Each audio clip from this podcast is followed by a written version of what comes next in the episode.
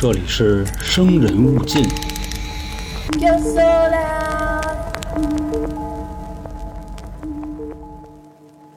大家好，欢迎收听由春点为您带来的《生人勿近》，我是黄黄。我是老航，我是小娇，啊、今天灵异开篇之前啊，和大家说一个小事情。我看最近也有的听众在说这样的问题。我们前阵子应该说是虎年，就是牛年的年末吧，搞了一个周年篇上中下，另外还包含了一期特别篇，就是四集连播。然后有的听众跟我说呀，说黄哥有那么一个故事，我好像听过，你们是不是之前讲过？首先这块儿跟各位说啊，我每次筛稿的时候肯定都会屏蔽掉雷同的投过的稿。我这个人啊有一个坏习惯，就是删聊天记录啊。这个老航娇姐也多次说过我这样的问题，所以肯定重复是不会有的。这个人投完了，我们也念完了啊，我就肯定给那个人的这个聊天记录就删掉了。那其实关于这个重复的问题呢，也想跟大家说一下啊。还有的热心的一点的听众，人家肯定不只只听咱们一家儿，对吧？人家也会听别人家的。嗯他说：“哎，发现这个投稿在另一家也有放过。关于这个问题呢，我想跟各位说一下啊。首先呢，我觉得我不排斥说您在别的家投过，也在我们这儿投过，因为我可以理解各位想把好故事让更多人听到的这个愿望。嗯，分享嘛，对，很符合大家这样的一个心态嘛。这就像比如说，我不可能只做抖音，还有快手，是吧？甚至小红书啊、嗯什么油管等等，很多地儿它都会放。然后其次呢，这块儿我也自己做过检讨啊，因为大家也知道我们这个更新频次，对吧？三张专辑，然后未来还会有新的，还有付费的等等，我们肯定没那么多时间去听有台的节目，所以就不能保证说，哎，我发现这个投稿可能之前投过。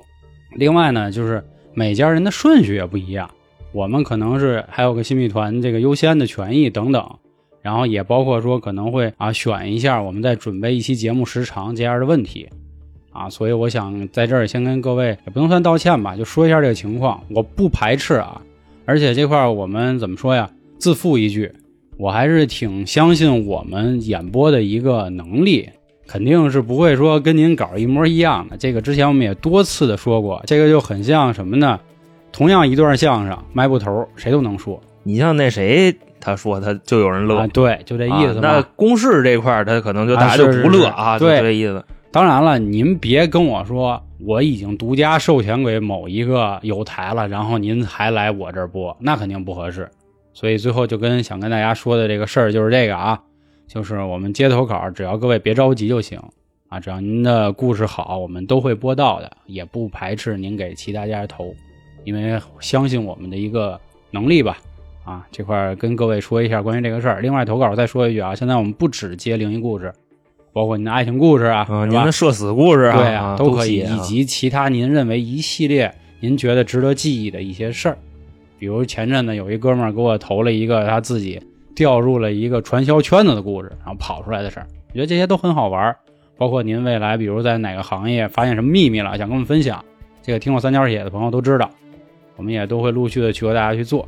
行，那这个废话就说这么多吧。嗯啊，正式开始今正式天的开始今天故。事，假的。首先啊，啊嘱咐大家一句啊，所本次所有素材来自于听众投稿啊，对，呃，不要相信啊，假的都是假假的。嗯，第一位听众呢，来自杜万物德登啊，这位听众也先给人道一歉啊，啊这个投稿真挺久的了，挺久挺久的了，一直说在哪集上哪集上，但是好故事也特多，结果一演着演着，我们时间也特长，所以他一直被排在后面。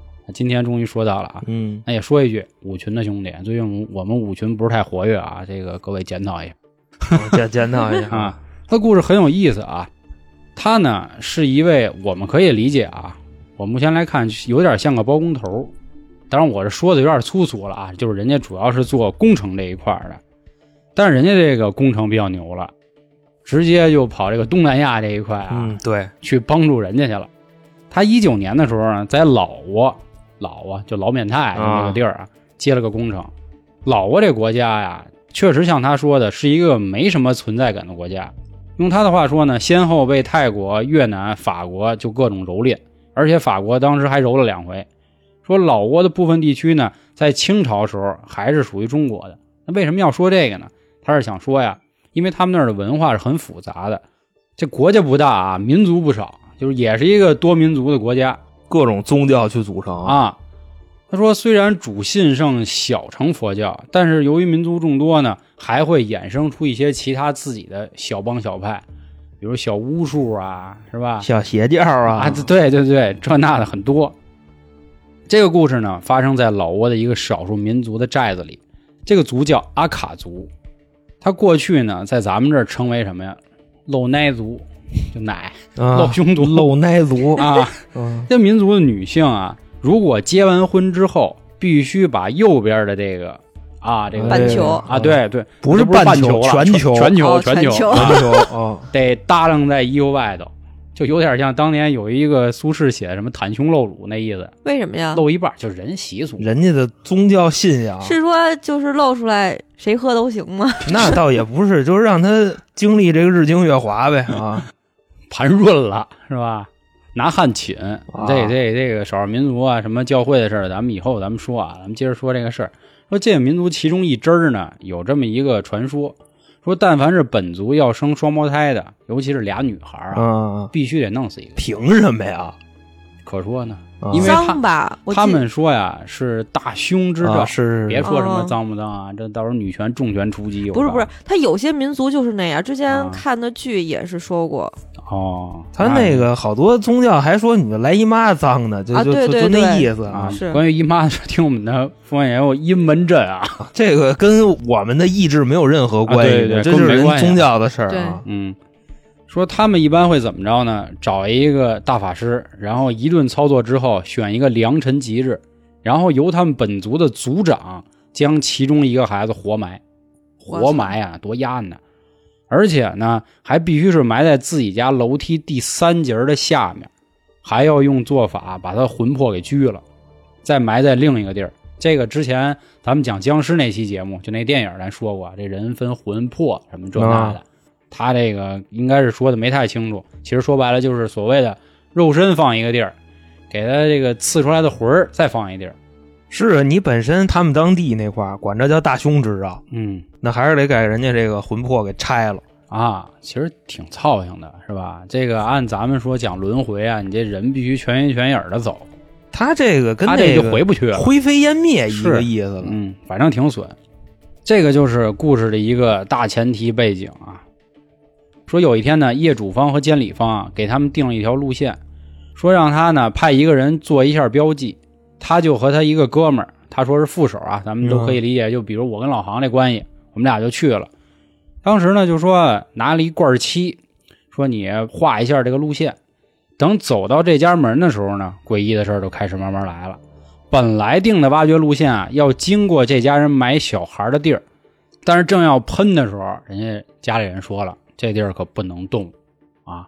为什么不能动呢？前面咱说了，埋着孩子呢哎，埋过。说你能不能绕一个圈儿啊？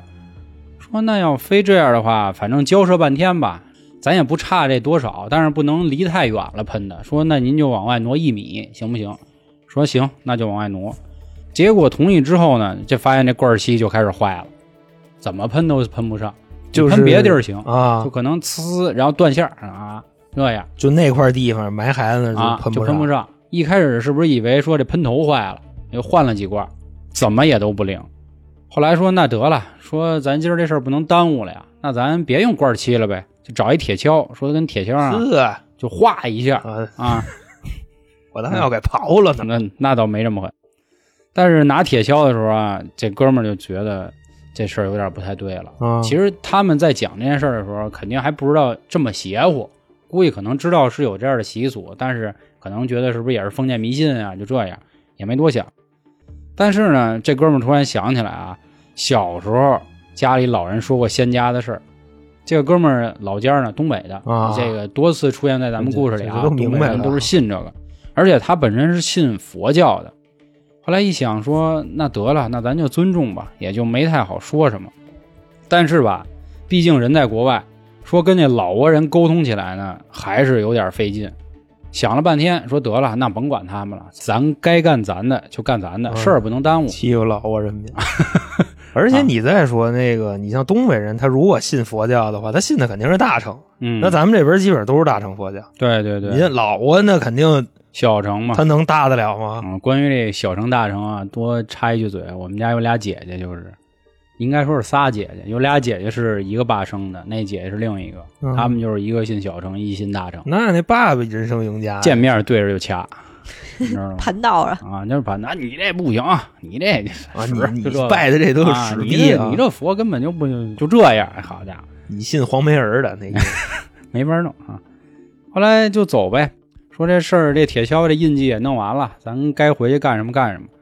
这回去呢，就相信大家已经想到了出现什么样的事儿呢？开车打火的时候打不着了，哎，怎么拧也不行，修那个机器把前机盖子掀开了也都不灵，就这样的事儿。因为这时候呢，大家已经有点明白了，说估计可能是惹着谁了。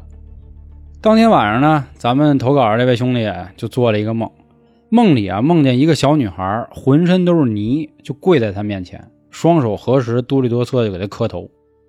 啊，大家想那个样儿啊，一个小脏的一个小女孩，双手合十那样，还挺可怜的。穿着一个粉白相间的碎花连衣裙，但是什么都不说，就一直泪汪汪的，就磕头，就磕头啊，嘎嘎嘎的磕，一下呢就给这兄弟磕醒了。他就琢磨说怎么回事啊？但是呢又没多想，因为也没发生什么，嗯是吧？因为目前来看呢，所谓的灵异事件就是罐七失灵以及车没打着火这两件事。他想，那咱们继续开工吧，就准备开工的一些事宜。还还干啊？那肯定得干呀，就都不明白是吧？大买卖呀，是吧？大房子嘛，不是关键，盖大楼听刚才他们说的那个细节啊，嗯就首先你在这个老挝是吧？嗯，你工程队去划线的时候还能往外随便挪，那就证明他们那边那个地其实不值钱。啊，那是那可能就是这片儿就属于那个开发区，就就怎么怎么着吧，就那意思吧。这就跟那什么似的，我老伯在天津嘛，天津那会儿规划，就他们家那几个小区都是想当钉子户，他们那一栋房子呢，厨房有三平米，就画在那线儿那儿了，结果没辙，只能拆他们那一栋，然后剩下那几栋都跟边上立着呢，就这样，啊确实就是寸土寸金，是啊，地儿不一样。干的时候就去了啊，带着一行人准备就开整，结果呢，村民就开始拦着了，就怎么谈都不行，说你们就是不能动。这时候呢，万里晴空就开始聚乌云了，就那个怎么说呀？那话就是突然就就呱呱就滚过来了下了，一场及时雨啊！就乌云就感觉马上伸手就能碰着那种。嚯，嗯，哪这个底儿啊？小时候咱好像有过这样的天气，一般就是暴风雨嘛。然后这会儿呢，就来了一个这个所谓村里的大法师，这大法师就开始叽咣咣咣咣，就可能说了点什么啊。啊？我估计可能那意思就是啊，触动上天了，什么过来要逮你们，就这样的话吧。那这孩子法力还行，然后村民就吓跑了，就哇就全跑。嗯，这一跑呢，说哟那不错呀，那跑了，那咱就干吧。但是这家人呢，就一直就狠狠的看着他们，那意思说呀，你们这所作所为啊，你们就这么干，就做，做完了你们到时候你们都得是不得好死，反正这意思。这个做工程的人都知道啊，那管你那个是吧？大哥，钱才是就真的啊，嗯你像就之前咱们这个南城大开发的时候，就就就就乱七八糟地儿，我们那推了多少坟地对对啊？，这一个算什么呀？我操！嗯，到时候我有一期讲菜市口的事儿啊，里面就会说到这些东西。咱们咱们接着往后说啊，就开始上那钩机了。这挠啊，钩机刚钩两下，这个钩机里的司机啊就开始浑身就嘚瑟，就感觉过电，嗯，或者像什么呢，就是憋尿憋不住了，就那样，哎，开始颤。但是呢，活得接着干啊。勾了几下啊，发现勾出一尸体来，这尸体还居然没腐烂，而且上头还有一滩血。最他妈吓人的呢，是包裹这孩子的布啊，是他昨天梦里梦见的那个，就是那个粉色的那哎个连衣小花，裙儿那么个东西。好家伙，这一下给这兄弟吓坏了，说操，咱还干嘛？那说勾都勾这么多干呗，有那不信邪的，这个还你还真别说，这工地里真有这样的人。说那得那就勾吧，都已经勾到这儿了。后来这个活儿呢也算是顺利的干完了。他当时呢，这个咱这兄弟啊，还去找到这家人问了一下，说：“哎，我们挖出来一尸体，这尸体是不是您家的呀？说要不我给您妥善处理了。”人家家这主人啊，根本就不搭理他。后来这兄弟还跟甲方沟通了一下，这啊真是他妈文化差异！你要啊跟咱们这边挖出来，你这这报警呗，那就我操，杀人了！杀杀人了杀人了，肯定就是。啊！但是他就是看见的这孩子跟昨儿梦的那一样，他说是衣服一样，是是啊衣服一样。而且他之前也交代了这边的这个时代背景，或者说文化背景。对对，我估计要搁咱们，咱们第一反应报警，我操！啊是是是，而且还没烂，沾血啦，沾血啦，大哥大哥，别沾血。嗯。所以咱这个兄弟，咱前面说啊，他之前是信佛的，所以他心里一直有个疙瘩。后来呢，他又去啊找这个老家的大仙问问，说这事儿怎么弄。后来就让活佛呢给这个尸体超度了四十九天，他以为这事儿呢就算结束了。但是事发后又做了个梦，梦里小女孩还是那打扮，但是这个状态啊就精神破备了，身上也干净了，但是衣服还是那粉白碎花裙。他们俩就一直在那草地上跑，就跟那玩儿。跑累了之后呢，这小女孩突然又双手合十就跪下了，但是不过这次说话了。那小女孩说什么呢？谢谢说谢谢您，您救了我挖出来就啊！他求他就是为了让他是给他救出来。大哥，这谁上哪儿猜去呀？我那意思就是别动，你知道咱前面吗？不说吗？他这个习俗啊，是害死这小女孩，对啊，对吧？拘着，对，拘着，因为他魂跟魄是分开的，所以呢，他想就是聚集在一起，所以让他救他出来，让我的魂魄合二为一。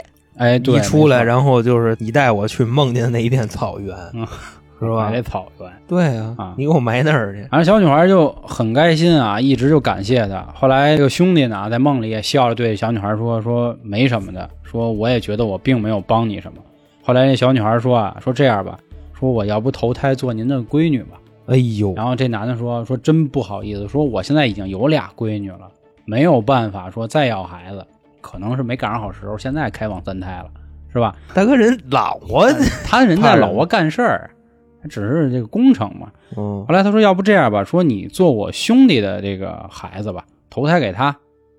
这块为什么说这话呢？他这个兄弟啊，跟他这个媳妇儿十年没孩子，一直都没有要不上孩子啊啊。说所以说呢，我现在有俩孩子，他也是我孩子干爹，就嗯我们这关系就这么瓷。后来小女孩也是非常开心，嗯然后就慢慢的在这个梦里就飘走了，那这玩意儿也是事儿啊。很温馨的啊，非常温馨的一个场景。后边就该来活了，你十年都怀不上，然后嘎嘣儿怀上了，那你说怎么办？啊，对，确实这嘎嘣儿就是命运啊！我觉得这就是这样。我跟你说，现在的人啊，遇上这事儿，第一反应亲自鉴定，知道吗？十年怀不上，投胎哪儿来的转？世，然后突然怀了，今天这故事我还很温馨啊，就我就我闭嘴，我闭嘴没有后续了，就啊确实他这个哥们儿怀上孩子了，确实也是个女孩儿，然后现在也是非常开心快乐。嗯，这孩子还是挺好的。的对，对，因为是他没有去枉死，报复。他没必要报复嘛。其实该报复的也应该报复那帮老窝人我。说的就是报复他的自己的父母，他也没报复，只不过说我想重新投胎，啊、是是是重新作为人类，嗯然后去感恩就是现在的这些人。但是咱退一万步说啊，他也没有办法报复他父母。如果假设说啊，这个孩子报复他父母，这孩子也就是怨气过重，啊因为这是他们那儿的习俗。其实他父母肯定也不想，我好不容易生一双胞胎，结果我还得亲手弄死一个，对吧？可是我看那剧就是也是双胞胎俩啊女孩儿，然后说必须要弄死一个，但是他们为了不被弄死，然后呢就假装就是两个双胞胎不是长得一模一样吗？就是上午姐姐出去，上午姐姐出去，然后下次呢就妹妹出去，这样的话大家都认为他家就一个孩子。啊套牌车，你知道吗？，啊对套牌车，套牌车啊，自己套自个儿。这不跟那叫什么潘粤明演的那个有一剧似的，什么黑白两人儿的，忘了想不起来了啊。这个有听众想起来了告诉我，啊。然后哥们儿后面还投了几个啊，相对来说比较短。我简单跟大家说一下啊，还有一个就是他们说在做工程时候呢，可能也是惹着什么了，然后陆续的人惨死，说有让水泥搅拌机直接就给搅碎了的，还有让那个钩机给压死的，还有让弹簧崩死的，车压给炸死的，大树砸死的都有。这一块啊，你还别说，你真得信，因为之前我多次介绍过啊，其实我爸呢，理论上就是他是天津人嘛，来北京，我认为他就是民工，只不过他不是那种就是散装民工，他是国企的。散啊，散民啊，就是因为他是中煤的嘛，他们那会儿工地总会出现这样的事儿，就突然可能挖着什么了，挖个墓、挖个坟什么的，然后就莫名其妙出事儿，就比如什么老雕机上突然掉一根钢筋啊，然后哪儿正掉东西呢，啪就砸下来穿成羊肉串了啊，要不什么机床哪儿叭就崩出一签子，就就就这那的。小时候我爸老给我讲这事儿，哎，怎么说呀？他们有点信仰还是可以理解的，嗯对吧？这个地底下真是有多少东西，咱谁知道？挺好的。嗯，来中国吧，中国多好 啊，是是是。然后还有一个故事啊，是关于他奶奶去世的时候一个狐仙的事儿。这个简单说啊，因为跟嗯咱们之前有一个故事有点撞了，就是说奶奶一直保一个狐仙，这个狐仙在奶奶去世前的几十天就托梦告诉他，赶紧回家看看奶奶，奶奶可能要走。嗯，然后他回家之后陪奶奶这一段时间呢，奶奶也跟他说：“你是不是做梦梦见狐仙了？狐仙是不是跟你托付了？”他还真没想到，说是奶奶说这是我一直保的，我也意识到了。最后奶奶也是驾鹤西去，很安详的走，这么一个故事啊，还是这个哥们儿投的基本都是挺感人的。奶奶够潮的，打小就玩狐仙，咱这现在人大哥，不说嘛，东北人嘛，人家这个不叫潮，你知道吧啊？这在当年这基本上比较普。是吗？嗯对对对对啊，这就是关于这位兄弟的故事啊。嗯，留个小扣，兄弟说到时候可以给咱出一个老挝特辑，说他在老挝反正干工程这几年遇见不少事儿，好吧？那再次感谢。嗯，啊感谢感谢。那下一个让咱交下来，这是来自十一群的奔奔奔哥。奔儿哥，奔儿哥，当时奔哥上大学，二十出头，说这天呀，中元节，他爸说晚上家里做个大餐，说吃点好的，中元节吃大餐，凭什么呀？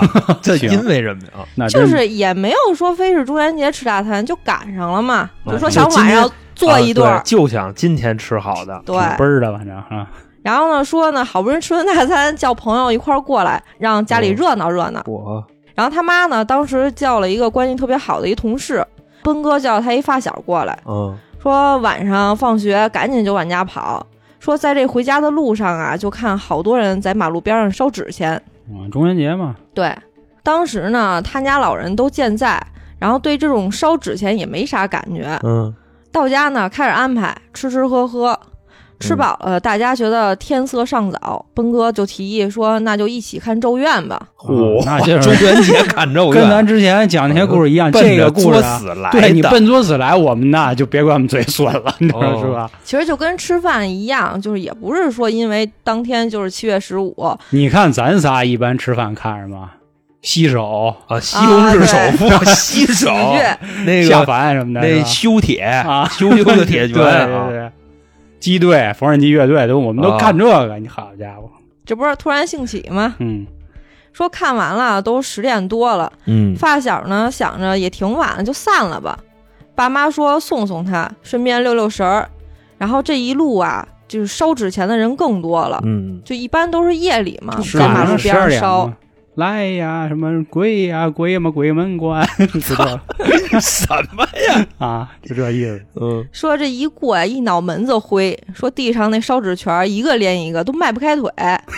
真的，就有时候我就走马路边上，我嗯，就人家说了不能踩圈儿，但是有的时候你说你不踩，你咋过？前两天啊，我在那哪儿，我天宁寺那儿，我排核酸，你知道吗？啊就那手排核酸，我操，就大哥真他妈专业，四百米长队，知道吧？啊？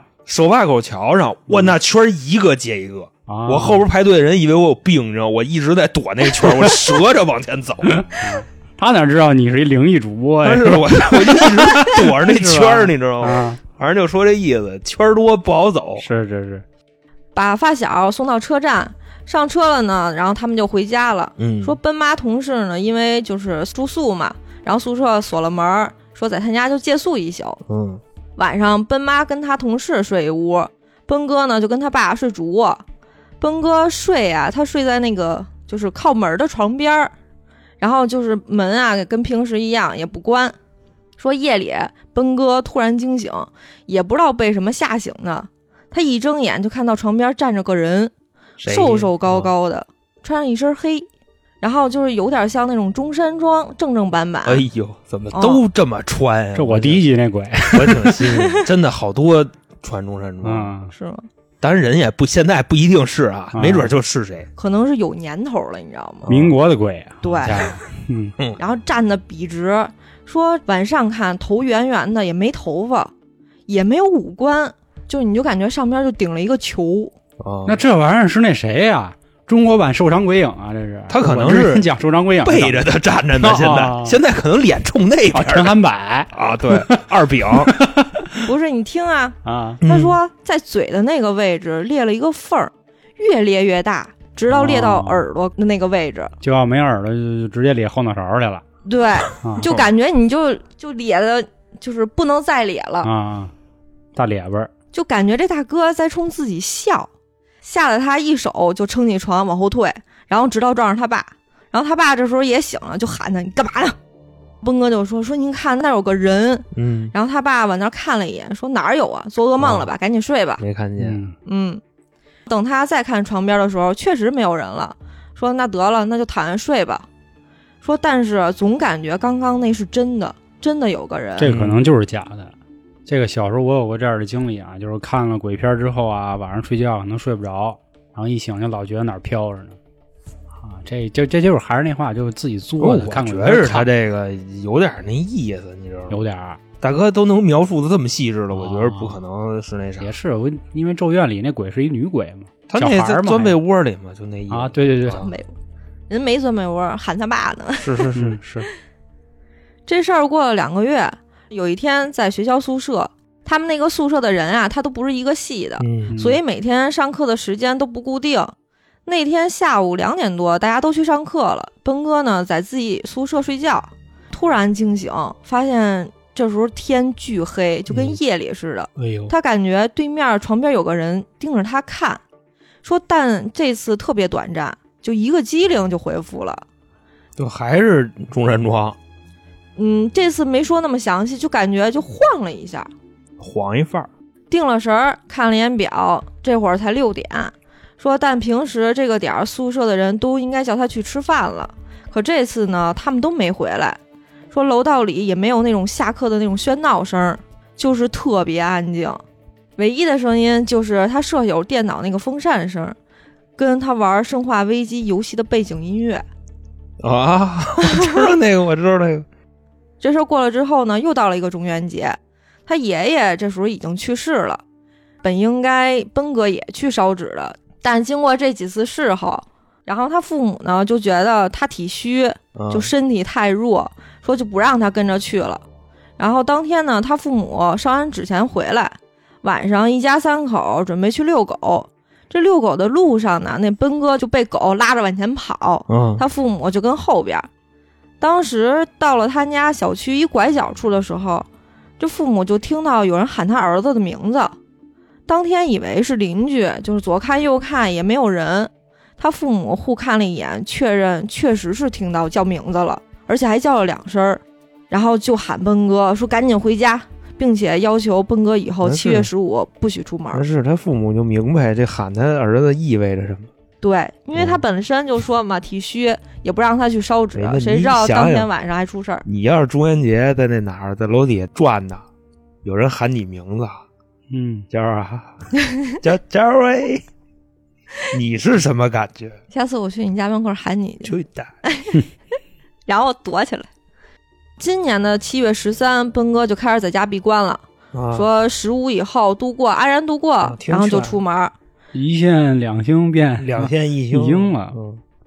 十六那天呢，就憋不住，然后跟他发小出去玩儿，但父母呢千叮咛万嘱咐说不能太晚回家，路上呢注意安全。说晚上八点多坐一号线回家，他发小呢住四惠东，奔哥从那边转公交到陈家林的时候，啊，然后奔哥就跟他发小说说前段时间啊看北京地铁小说，说北京地铁有好多邪事儿，这书里还说了陈家林小区呢悬空不接地气等等。说聊着正美的时候，感觉后边有个人叫奔哥，奔哥呢下意识的回头，说后边啊除了保安大哥，就一情侣跟那玩手机，也没有人了。他叫他是怎么着？喊他名儿，对，就喊他名字，奔儿哎就跟之前那都一样。啊，说奔哥就问发小说：“你听见了吗？有人叫我。”发小说：“没听见呀。”说不过感觉你整个人都不一样了，就像炸了毛似的，脸上都是恐惧。哦，写满了恐惧啊，对，这时候呢也就到站了，赶紧就往家跑。说路上的时候还跟他发小说呢，说那个到家赶紧管他爸要那个核桃手串儿嗯带几天，说吓死了。核桃手串，嗯，他爸挺有道啊，拿核桃做手串，小小小小核桃，小核桃，山核桃，嗯等到家了，刚要说发生的事儿，他爸说：“你等会儿，嗯我跟你说个急事儿。嗯说我经常手里盘的那个手串儿，你看到了没？说我跟你妈找了一晚上，是核桃吗？对，核桃手串，这事儿就是结束了。他回家要找这东西，然后他爸就告诉他这东西没了。对，他还跟他发小发信息说这个事儿，你说是不是大哥看到了，还是知道了？你现在你要分析他这事儿吧，你现在你就得搞清楚一个问题是什么呢？去年中元节嗯，在他们家小区那旮旯儿遛狗的时候喊他那个，跟今天这是不是一个？你要搞清楚这个问题。我觉得应该是一个。如果是一个的话，那可够粘的，嗯你明白吧？嗯，那可有点黏，你说是不是就第一次中元节跟那儿站着那大哥？有。你说大哥为什么要找他，就不知道了。找永成看看吧，是吧？找永成看看，人家还是学生呢，是八字啊跟他爸妈说说啊。现在应该跟韩哥一边大了，跟我一边大了。你想，他是二十出头的时候是前几年，嗯现在应该差不多二十六。啊二五二六那是那是差不多跟我一样的啊，也也跟我没差多少，是是是，啊那行。都差不多。嗯过了吧过了。那这个故事说完了，嗯我来长的吧。嗯我这个事儿呢，虽然没你们这个这么跌宕起伏，嗯，但是这个事儿它足够长，也足够令咱们回味。那我这就开始了啊。这位听众那个 ID 啊，是一个英文啊，翻译成这个中国话呢叫龙翼，就跟那个龙的传人那个意思差不多啊。这是个英文名，翻译过来这么说。他分享的呢是自己跟自己妻子的事儿，说这个故事啊发生的时间是在二零二零年的年中，大概六七月份儿就那会儿。自己的情况呢是一个来自异乡的打工人啊，因为马上要考虑结婚了，所以呢就准备租一个大一点的房子，从之前的一室公寓换成了三室一厅。嚯，这就是啊这个故事整个的一个背景。而这个故事呢，就发生在未来他们要租的这个房子里边。说当时啊，在租这个房子的时候啊，就感觉有几处明显的不对劲。当时看房的时候啊，他就发现这个房子的主卧里边啊没有衣柜，就只有一个双人床跟两个那个床头柜，没有衣柜。这个是主卧的一个构造。这第二点是什么呢？说租房的时候啊是夏天，住进来以后啊，发现这间屋子的这个室内外温差特别大，大到一个什么程度呢？能差出去五度。那窑洞吗，这不 大哥，我觉着可能就租了一地下室，你知道吗啊？但是问了一下，不是，人家楼层还挺高的。啊，按理说啊，这个越高的层，它应该是越冷，这个也没什么可说的。但是能差出五度去，嗯，我觉得这已经很厉害了。忒邪乎了，是啊，换糖分呢？你想这空调，你开二十六跟开二十一，那能是一个意思吗？嗯对吧？屋里凉不是很正常吗？说了差五度，差五度，差不多呀。有时候我在外边啊特别热的时候，一进家我感觉特别凉快，不一样。有点邪乎。你看我那会儿上大学，我在城里跟昌平就差一度半，那都能明显感觉出来，不穿秋裤真不行你要是这么说的话，你知道吧？你就别赖我糟践丰台了。啊！我从就我来你们家的时候，我那凉快极了，你知道吗？我再回西城，我就有点热，你知道吗？你明白吗？你也别说那什么，跟你去你们家跟去他们家一个意思，就是都凉凉快快啊。你那是因为来的时候饿的，你要再的时候吃饱了，再往外走，你甭管是西五环还是南五环，都凉凉快快，咱就说这意思啊。人气儿没那么旺。第三点还有一可疑的地方是啥呢？就说当时租房的时候，这个房主全程没露过面儿完全就是由中介代办，这是第三个点。最后一个点是什么呢？就是当时他们租下了这间房子，准备入住了。那时候呢，他们家还养了一条小狗啊。这个狗带到这间屋门口的时候，说什么都不往里进。后来就甭管是叫还是往里踹，就都不进来。干嘛踹人家？这是大哥不是，就拿脚往里扑了，啊，就那意思，没说清楚啊。啊，最后就是愣把这条狗抱进来的，这样。但是这个狗进了这间屋，那屋三室一厅嘛，嗯，这主卧狗说什么都不去，也是每次就想让它进去，必须得薅进去。这个就是大概他说的那几个疑点。那下边啊，这个故事正式开始。说最开始住进去的时候啊，就感觉除了有点冷以外啊，就是一切正常。那个时候呢，经常会发现一种情况是啥呢？厕所里边经常会有那种水管子滴水的声，啪嗒儿啪呲儿啪呲儿，就那种。正常。我们家有时候还呼溜溜溜溜的那样，大哥，你说那是楼上冲厕所呢？他老那样巴拉巴拉响，人家就那。啥。其实啊，这个在很多这个算好占便宜的朋友家里头，这太正常。哦，我知道，因为大家都流传一个传说，就是什么呢？就是你开到最低的时候，它往下水表不走字儿对，啊其实走。其实这换换，他妈老江湖这，但是人家小两口子，对吧？他们家就有这个事儿。说当时呢，也是觉得这水管子有毛病，所以就没太当回事儿。其实这也是一个铺垫。大概啊，这个时间过了一个多月，从六月到七月中，说自己呢那时候就是上班上的挺狠的，嗯每天呢晚上平均回家的时间啊，基本上已经十一点多了。由于家里呢就是有那条小狗嘛，所以当时遛狗的基本上就是他媳妇儿负责遛。说有一次遛狗啊，就是在中元节附近，他媳妇儿呢就在这个家里的院里那么溜达。说这个狗不小心啊踩着那个水饭了，就水饭之前就是哦啊说说过对吧？嗯，我是那次的。啊，对，说这水饭是一个什么玩意儿呢？就是打点那边朋友用的一东西，拿这个水泡白米饭，然后你给它泼的那个那哪儿。说当时遛狗的时候，这狗就踩着了。狗踩着以后呢，他这个媳妇低头看了一眼，说：“呀呵，说这院里怎么有人倒这东西呀、那意思就是挺晦气的，外加上说挺迷信。现在呢，就想赶紧走。那姐们儿也挺懂，姐们儿是，也挺懂啊我还傻不拉几，我说这干嘛呢？不过你当时啊，你记住了，他在这个水饭这个位置，他说了一句话，他说这个院里人为什么这么迷信，还信这个，哦就，说了这么一句话。其实这句话就是后边的一个引子。时间呢，大概又过了有一个多月，这哥们说最近不知道为什么自己这个媳妇儿的脾气就特别不好，就经常无缘无故的就急了。哦，来事儿了。啊，就就急了，但是啊，不是那种就每个月总有那么几天，你知道吗？哦，就疯了，一直持续着，就这样，嗯，经常无缘无故的就就急了。所以那会儿呢，也是自己啊抽出了更多的时间陪自己的妻子，就是说，甚至上班了，出去上班，午休的时候都回来给自己媳妇做饭。说这天啊，八月二十号，自己呢中午回来跟媳妇在家吃完饭，开始吃完之后啊，没觉着有什么问题，但是过了一小会儿，他媳妇就急了。原因是什么呢？在干架的时候没说，但是后来啊，这么一哄好了，好好聊的时候，他媳妇说是因为我没吃饱。他这么一想，说没吃饱，你也不至于跟我急呀，没吃饱接着吃啊，对吧？嗯但是呢，你想该上班还得上班，他就又走了，就出去上班去了，也是没太当回事儿第二天啊，八月二十一号，说自己呢这媳妇又开始突然发脾气，这回就没有任何理由了，就是愣急。事后呢，问他为什么，也说就不知道。当时这哥们儿就觉着这一来二去的啊，就包括最近这一段时间发生的一些事儿啊，有点不对了，说怀疑自己媳妇儿可能是有点什么毛病。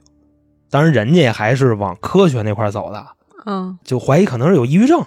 我估计可能也是跟他媳妇儿好好聊，然后他媳妇儿说，就是无缘无故的就特别生气，啊想发对对对脾气，啊、肯定是跟平时那种发脾气不一样。所以呢，这两个人就到了医院，嗯，轻轻的这么一查啊，大夫确诊中度抑郁症。哦，当时呢，确诊了这个也是按规矩办的，不是像咱们东北这个老铁啊，早期的东北老铁啊，一说有这事儿呢，先是找大仙，人家没有，就是按规矩办，开药吃药，回家静养。嗯，说又过了一阵子啊，这药吃了不少，钱也花了不少，但是这个病呢，始终就是不见好。他就想着啊，是不是就由于自己天天就出去摆忙去，然后媳妇儿跟家就那么就就跟那狗待着呗？说可能是这个家里啊就没有人气儿，给媳妇儿憋坏了。所以呢，他那时候就跟他媳妇儿说：“说你要不你回娘家待几天，因为有点人气儿啊，你这个病可能稍微就有所好转。”嗯，就给送回去了。说呢，后来有那么一天，现在这家里就自个儿啊，在家吃饭呢，一边吃呢，一边在一个微信群里边跟这些朋友聊天。当时呢，就发了一张照片，就是晒自己家这个小狗，可能是什么就就就挺漂亮的小狗啊，嗯，发了一张自拍，他们俩把这个自拍发到群里啊。当时这群里有一人就说有个人儿，啊、说兄弟，你们家这个房子有毛病。按理说啊，要是你碰上这事儿，你第一反应你应该跟他急，你们家他们才有毛病，对吧？但是这位兄弟他的第一反应对这个说法非常认可，他也觉得他们家有毛病。因为发生那么多事儿了吗？其实现在发生的事儿还不多呢，就是水龙头跟他媳妇儿抑郁症，还有那狗不进屋，就可能也就这么几个事儿。但是这哥们儿人一说，就群里说话的那个人啊，说完了以后，他俩人就聊呗，说那你看出什么来了？这哥们儿说什么呢？说那个你也别多想，说我不是就是嘴碎什么乱七八糟，我真看出点事儿了。我是一老道，明白吧？我就就就是那正经老道啊。说你想想，最近在你们家待着有没有什么不正常的事？这时候呢，他就说，每次啊洗澡的时候，总能感觉这屋门口有一人站那儿看着他。说首先这人啊是一女的，有的时候穿红衣服，有的时候穿白衣服。他还真看见了。嗯，但是隔着一个玻璃门，就那毛玻璃，嗯就那个门，把这门一推开，这个就没了。有时候关上还有，有时候关上就没有。说这也是一个挺邪性的事儿。不过啊，这块儿我给大家剧透一下啊，就是我整篇这个故事投稿我看下来，这哥们儿是一个特别不迷信的人，明白这意思吗？他压根儿他就就不啊，也不是不服吧，就不信。就挺尊重，但是他不信，咱就可以这么去说。所以咱们大家就可以按照他的那个想法去想一下这事，你看就看见了，无所谓，啊，跟我似的。就对啊，可比这他 没没有你狠，我觉着。之后呢，他就跟这个老道去细聊啊，在这个沟通的过程中，他就发现这个老道啊挺有货的，乱七八糟就侃侃而谈，自己那点理论知识乱七八糟说的也都挺准，就跟那谁似的，就跟永成似的啊。就经过俩人这么一聊啊，现在他就有点怀疑自己媳妇这个病可能跟这间房子有关系。说这个后来啊，时间大概过了有那么将近两个月，现在已经是十月份了，都国庆节了。他媳妇儿回来了吗？呃，他媳妇儿没回来，现在那个他去老家找去了。但是你想啊，这个国庆节嘛，嗯，一号到七号，八号就该上班了，所以他就决定这段时间把媳妇儿接回来，八号就正常恢复生活了。而且说啊，在老家的时候，他们还订婚了，就是马上就准备结婚了。之前那个就我说他媳妇儿、他妻子乱七八糟，其实那时候是他女朋友。啊，国庆节的时候，这个事儿正式落定，所以这块儿咱就说啊，这是他媳妇儿。说十月七号的时候啊，他们就又回到这间房子，因为第二天还得上班呢。说到了这个十月八号啊，凌晨大概四五点钟的时候，他们家的那条狗就开始狂叫、狂吠，就夜里无缘无故叫。本身呢，当时的第一反应啊，就是说可能是这个门口什么的有什么动静，嗯，类似于这种。但是后来一想也不太对，因为他们家这狗不是特别爱叫，就是他想不明白为什么会这样。他呢就是在这个屋里头啊巡视了一圈，也没发现有什么不对劲儿的地方。外加上啊贴着那个楼道那门往外听听，也没听见什么乱七八糟的动静，所以呢就没当回事儿回来躺着接着睡了。这是十月八号凌晨的事儿。过了大概二十四个小时，到了十月九号凌晨四五点的时候啊，就晚上都睡觉呢嘛，他媳妇在他旁边给他晃悠醒了。那那时候起来了，拿手机一看表，这还没到上班点呢。说：“那你晃悠我干嘛呀？”他媳妇就说：“呀，说我看见这屋里有两个孩子，一男一女，男孩呢站在卧室门口，女孩就在我床头呢。”当时一听这话啊，说这个人就瞬间已经裂开了，就吓得啊，拿手机打开手电筒就满屋就开始照，照了一圈发现什么也没有。这个时候呢，他就纳闷儿，把这手机也一放下，就这么看他媳妇儿。他这时候就发现不对了，怎么说呢？他媳妇儿刚才是给他晃悠醒了，但这时候再看他媳妇儿，也就几秒钟时间，他媳妇儿眼睛闭着，就这么平躺在那个床上，明白这个意思吧？明白。就跟他说完这段话以后，其实就是躺床上闭着眼说的。当时他第一反应，这人是不是说梦话？但是跟他说话啊，沟通有来有回，他就能确定啊，他媳妇不是在说梦话。与此同时啊，他们家那个狗开始狂叫，但今天跟昨天不太一样，昨天是朝着床头叫，今天是朝着门口叫，就就就就开始了。这个过程呢，持续了有那么大概几分钟，这狗不叫了，然后这哥们儿啊，再扭头看看自己媳妇睡着了，我觉得这块其实就有点不太正常了，就是对于他媳妇来说，因为那狗那么叫的情况下，怎么可能就睡着呢？咱就说这意思，反正是给他吓得已经就不行了。但是呢，我刚才说了，就这哥们儿啊，他心挺大的，你知道吧？他看他媳妇睡了，狗不叫了，他也就睡了。到天亮了呢，就恢复正常了，然后自己又上班去了。到了中午呢，还是照常回家啊，回来给媳妇做饭。吃饭的时候啊，就问他，说你最近是不是就是压力有点大呀？因为你昨晚压力大不大？啊压力大不大啊？你压力大吗？为什么这么问呢？就是因为昨天晚上那档子事儿，其实就是今天凌晨那档子事儿，就给他晃悠醒了嘛。他媳妇儿就说呀，说昨天呀，你十一点半就睡着了，但是我没睡着。我在夜里的时候啊，我听见咱家厨房有动静，具体是一个什么动静呢？就是有人点咱家厨房那炉子，嗯那厨房那炉子不都电打火吗？就是你一拧那个，哒哒哒哒哒哒就那声儿。他呢就在这儿听着他媳妇儿说这些东西。第一反应呢，他没顺着他媳妇儿说，就不是说啊，我听见那个，他说哟是吗？就怎么怎么着没有。那你说那么说不更吓唬人吗？对吧？他说那个别别别，说说你别胡说八道，你啊就是最近就是你情绪不太好，你这可能就是抑郁症，你幻听了，就这么压着聊的就这个事儿。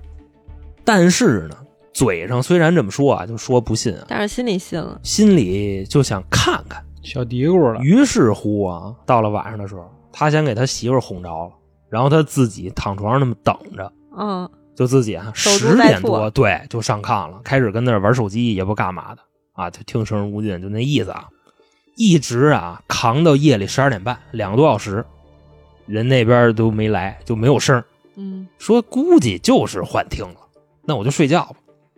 把这个乱七八糟啊，外屋灯或者手机什么的，这个灯都闭了，往边上一放。时间呢，据他说啊，可能过了大概有那么十分二十分，就听见什么声了呢？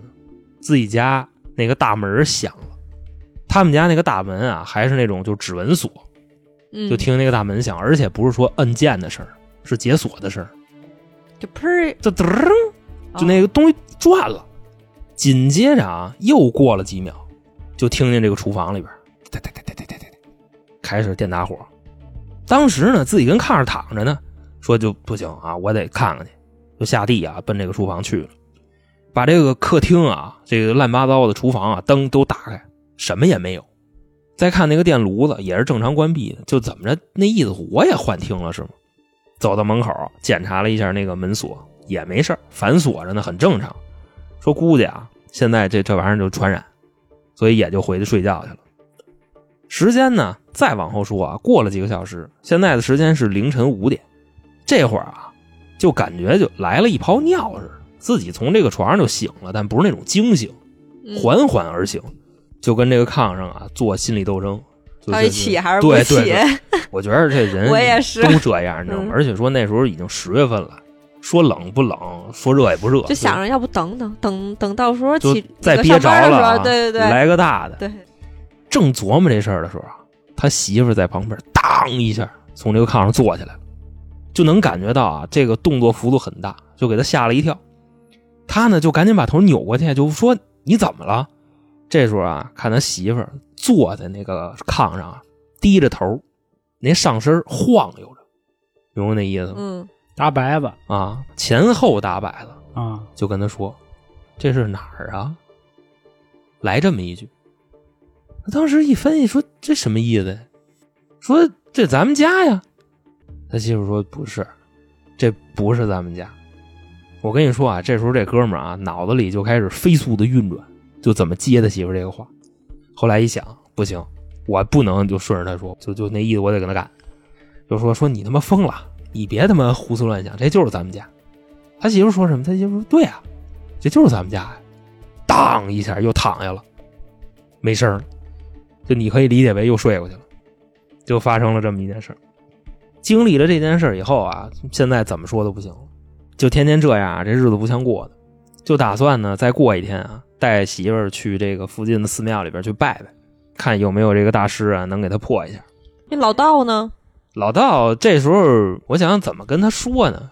老道并没有提出任何的解决方式，就是能看出，但是并不能帮他解决。老道的意思是你给我点时间，哦因为这个时间目前来说啊，过了也就不到两个礼拜，就是据老道那个什么，你明白吧？哦，那咱们就再强化一下这个时间。其实说这么多，这个时间确实是没过几天。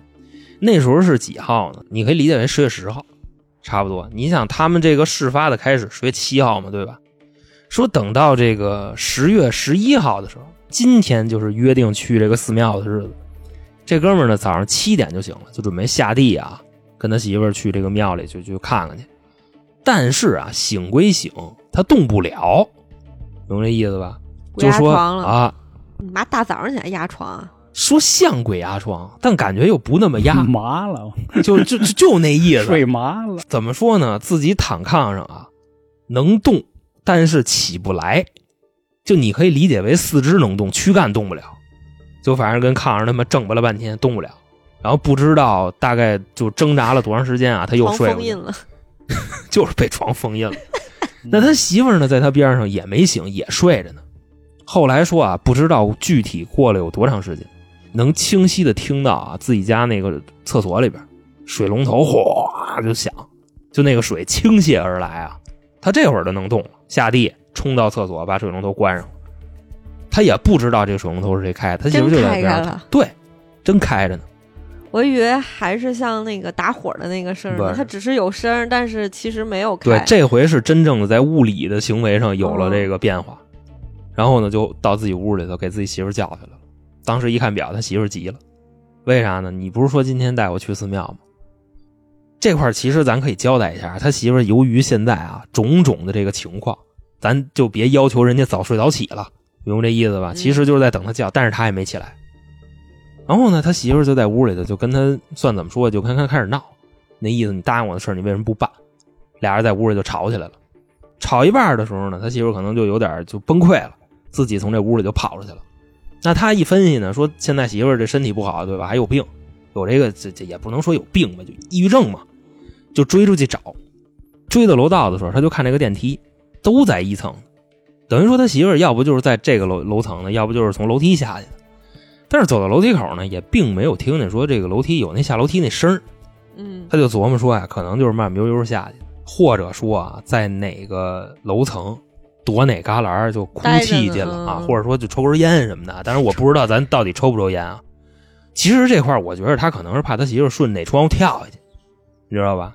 就挨个的在这个楼宇之间啊、楼层之间啊开始找。就在他寻找他媳妇儿这功夫啊，他就发现了一个问题是什么呢？他们家住的那个楼层往下倒三层，一家人都没有，就只有他自己一家。这个是他发现的一个问题。他说到现在都不知道具体这个事儿是为什么，就这样。后来说呢，也不知在哪层，就找着自己媳妇了，也没下去太深，可能就一两层，找着给叫回来了。呃，这拉回来了，那没没说别的，承认错误呗。说那个，你看这样行不行？说这礼拜咱去不了，因为当时那天是礼拜天嘛，第二天他还得上班。说这礼拜咱去不了了。哎，不是，就起晚了就不能去了吗？啊、因为可能就是没赶上头？头一柱不虔诚，咱可以那么理解。再或者说，人当地的庙可能有当地的规矩，哦，就上午上班，知道吧？那这个一晃封印了挺长时间呀。嗯，嗯，所以说这个要不下礼拜跟他媳妇商量，他媳妇说不去了。他就是说，我觉着这个事儿没有想的那么简单，我不想去了。时间呢又过了一天啊，到了这个十月十二号，他就把这一系列的这些事儿啊都跟那个老道说了。之前只是发现有问题，但是现在已经坐实了，确实有问题，他就跟这老道说嘛。老道呢就回复他说：“你最近啊，你小心点啊，你们家这个事儿可能是有点大。”随即呢，老道就开始上才艺了。大概啊过了有那么一会儿，就跟他说说这个事儿的起因啊是七月份的时候，你媳妇出去遛狗去，你们家那狗踩着人家倒的那个水饭了。那踩着就踩着呗。你媳妇还说了一句说这院里的人为什么那么迷信？这个原因就在这儿。这老道说你知道这档子事儿吗？然后他说我知道，我媳妇跟我说了。说这话有什么问题吗？当然，咱不咬文嚼字儿啊。当时啊可能具体怎么说的，可能我个人理解，如果是我的话，我会说这院里人怎么这么他妈迷信呢？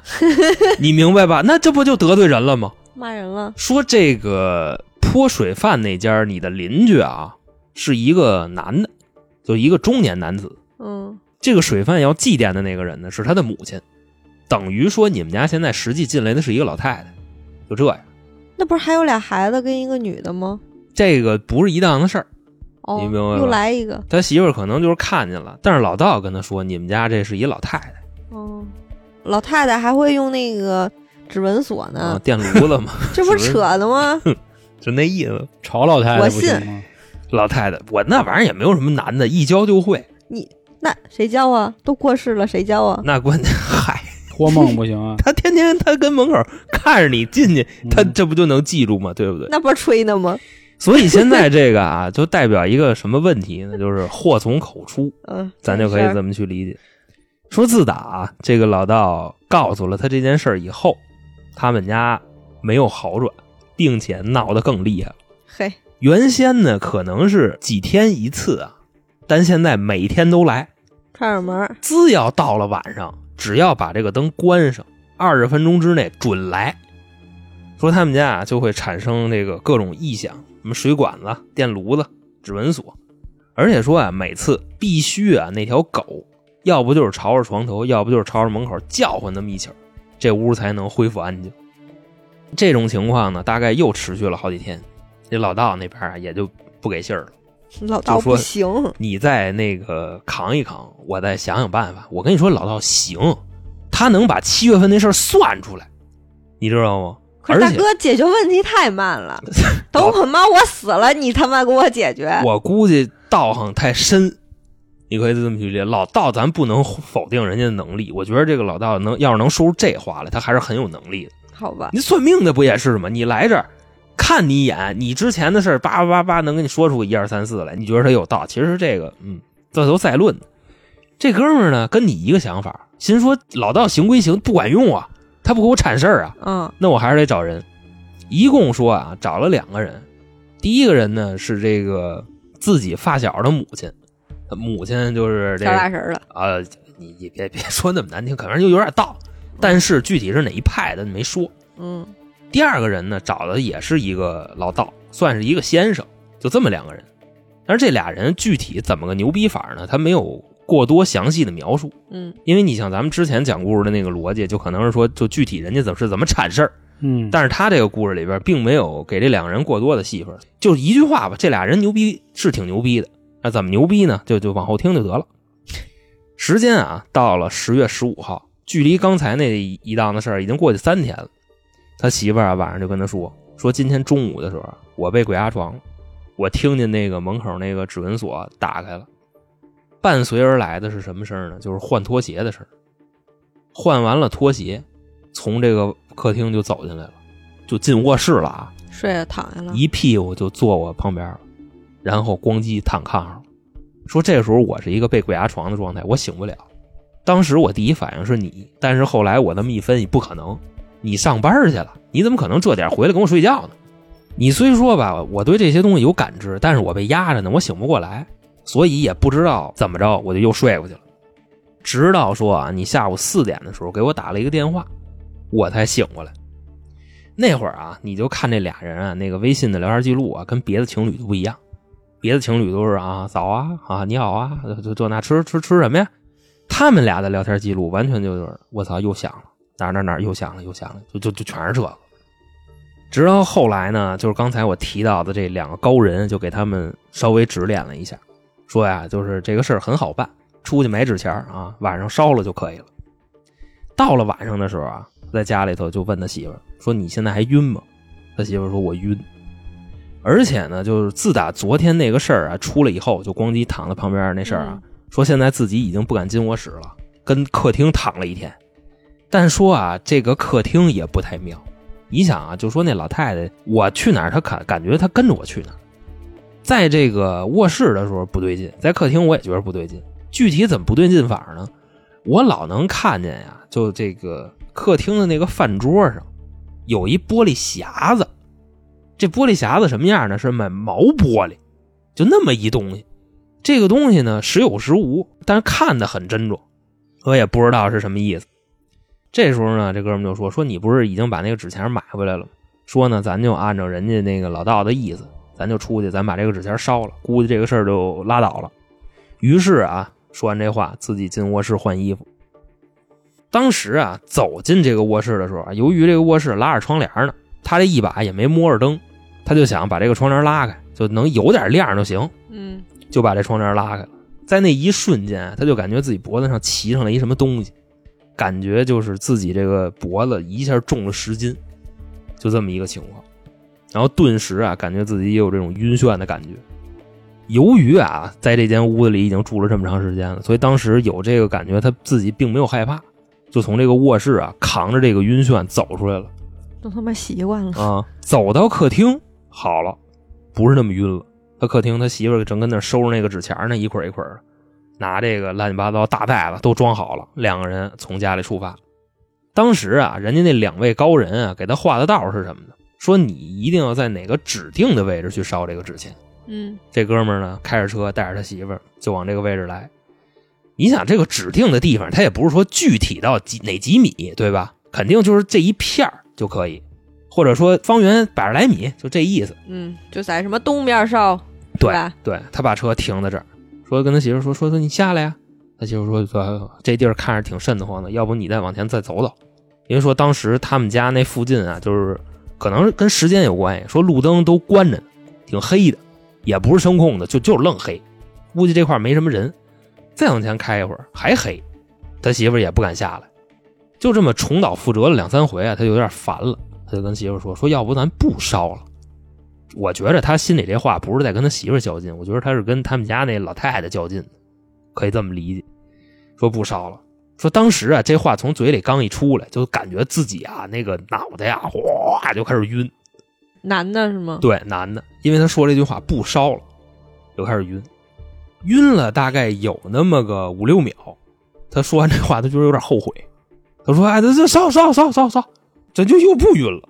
当时这是一什么意思呢？这就说明这老太就在他边上呢，听着呢，咱就可以这么去理解。然后下车开始烧这个纸钱，就不管了，把车嘎往边上一停，给媳妇儿薅下来，你甭管害怕不害怕，咱先把正事儿办了。嗯开始烧纸钱。这个高人还说什么呢？你找一个树杈子，在地上啊画一个，就跟那个，你说那玩意儿像什么呀？在地上画一个圈儿然后这个圈儿啊有一个小角儿朝东南方向开口，画框儿微信的那个 logo 对话框儿，你知道吧？我当时我一看这个形状，我觉得跟这个有点像，你知道吗？一个圈儿朝东南角去开一个小口，但是他那个树杈子并不是粉笔啊，就是那么画一下，意思一下就行。把这个纸钱从包里拿出来，这时候拿打火机要点，屋漏偏逢连夜雨，打火机坏了，点不着了。他媳妇这时候说话带了一句脏字儿就说：“我操，这他妈怎么这时候坏啊？”他在旁边说：“说你别着急，你先道歉，先道歉，一边道歉一边点。”先媳妇儿递烟啊，对，先递烟再道歉，最后直接走保险啊。媳妇儿一边说对不起，对不起，对不起，拿这个打火机叭叭叭叭叭点，反正这对不起说了大概也就那么五六声，打火机砰着了，拿这个纸钱儿开始烧，点着了第一张纸，往这个圈儿里一放，来了一阵邪风，呜，把这个纸从这里吹出去了。就是第一次不行，生气是吗？我也不知道为什么，他媳妇就啊就就就要疯了啊！你就感觉，就这时候这人已经接近崩溃了，就一个箭步冲出去要追这张纸，然后这哥们儿呢也是一个箭步把他媳妇儿蹬回来了，别管，接着烧。嗯他就这么着，一边对不起，一边拿打火机，一边烧纸，后边的纸陆续就不飞了。烧了大概有那么五六七八张的时候，突然之间下雨了，就那种倾盆大雨啊，开始往下下。但是你会发现，这个雨浇不灭这一片火苗子。他媳妇儿呢，一看下雨就哭了，啊，就哭的巨伤心，巨伤心。伴随着这个哭声越来越大，这火苗子越烧越旺，明白那个意思吧？而且说边上啊，就呼啸的这个狂风啊，感觉跟他们没什么关系。那火苗子纹丝儿不动。嗯最后把这些纸钱一张一张一张一张的就这么都烧完了。伴随着最后一张纸钱啊，这个火苗子一灭，这地上不是一堆灰儿吗？那风呼一下把这个灰儿都打散了。这个故事到此结束。当时这个烧完以后，他媳妇就说说啊，爽，为什么呢？就说现在有那种就神清气爽的感觉。之前来这儿的时候，感觉自己身上或者说一直在压着什么东西，你说是压抑的感觉也行，再或者说有什么东西就是骑身上也罢，背着一个，对，还有那种就是心理上承受那些东西，在这一刻烟消云散。他媳妇说啥呢？说最近这几天啊，包括刚才烧纸的时候，一度有自杀的冲动，但伴随着这个火苗子灭了，这些东西都好了。然后之后两个人回家就过上了那种正常的生活。这个就是这哥们儿分享的这个故事，感觉能拍个小电影了，长篇故事。啊长篇长篇。那老道呢？